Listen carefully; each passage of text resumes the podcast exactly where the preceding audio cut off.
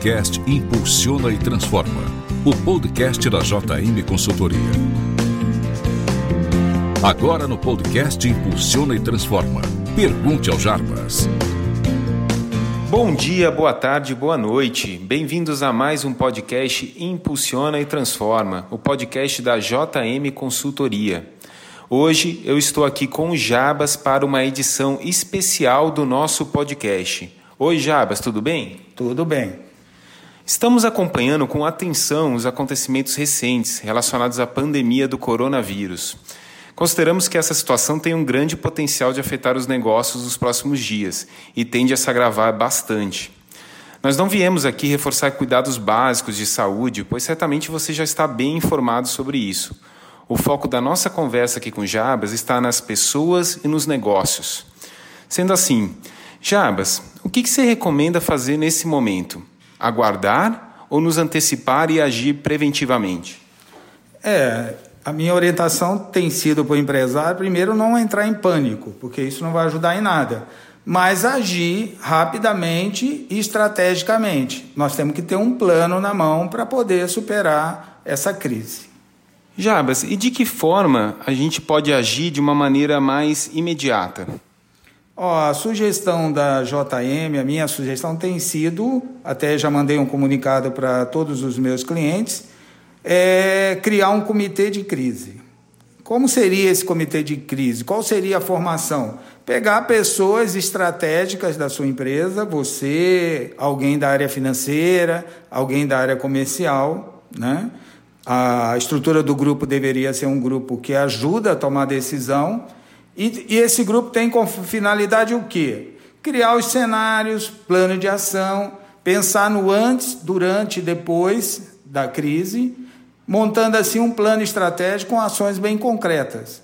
Sempre levando em consideração que o nosso foco é a proteção das pessoas. Né? Esse comitê deve definir o quê? Quais são as estratégias comerciais? E fique atento nesse momento, principalmente as estratégias que voltam para o mercado online, o mercado online, nesse período, vai ter uma ascensão muito grande. Qual é a ideia? Foca no ponto de equilíbrio. Né? Não podemos perder de, de mão o ponto de equilíbrio da empresa. Uma comunicação eficaz com os clientes, os clientes devem estar super bem informados de como sua empresa está trabalhando essa crise e a sua equipe. A sua equipe também deve estar bem informada de tudo que vai acontecer. Jabas, o pessoal quer saber qual que é a mensagem que você gostaria de deixar nesse momento para os empresários, nesse momento de crise. Os empresários estão me perguntando, alguns mais preocupados, outros menos preocupados. A gente já viveu muita crise nesse país, né? É, é mais uma de efeitos é, que de proporções que ainda não dá para medir, mas o meu conselho principal é o seguinte: viva um dia de cada vez. Quer dizer, o problema de hoje é de hoje, o de amanhã é de amanhã. Isso vai nos manter mais equilibrado e mais estrategicamente preparado.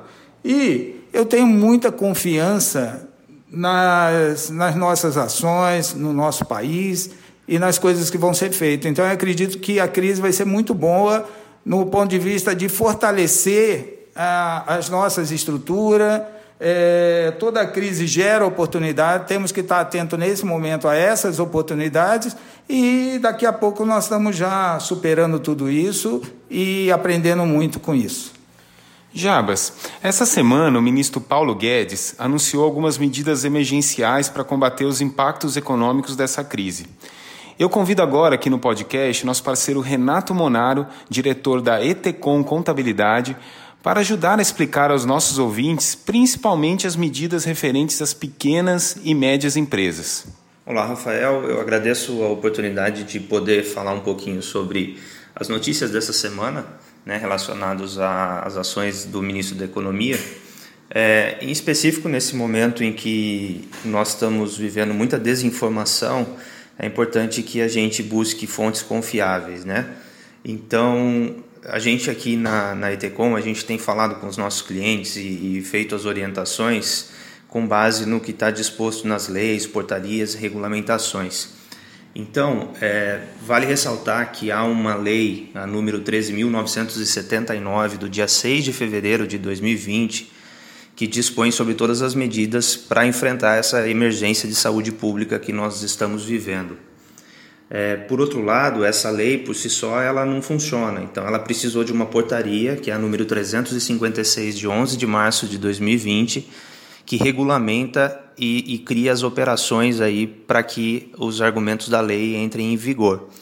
Por que, que eu falo isso? Porque a medida anunciada pelo Paulo Guedes no dia 16, ela visa a manutenção de empregos, ela visa disponibilidade financeira para para recursos aí medidas emergenciais ela fala sim de é, é, diferir o prazo do pagamento do FGTS por três meses a parte da União no Simples Nacional também por três meses alguns benefícios de projeto FAT para micro e pequenas empresas porém até o momento não houve é, nenhum anúncio né, ou nenhuma publicação de portaria que vai regulamentar o funcionamento dessas medidas anunciadas pelo Paulo Guedes. Então, qual é a orientação?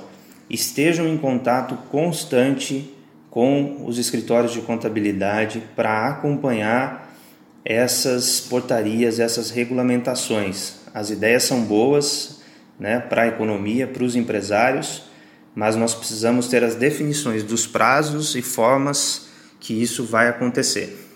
Um abraço. Muito obrigado, Renato.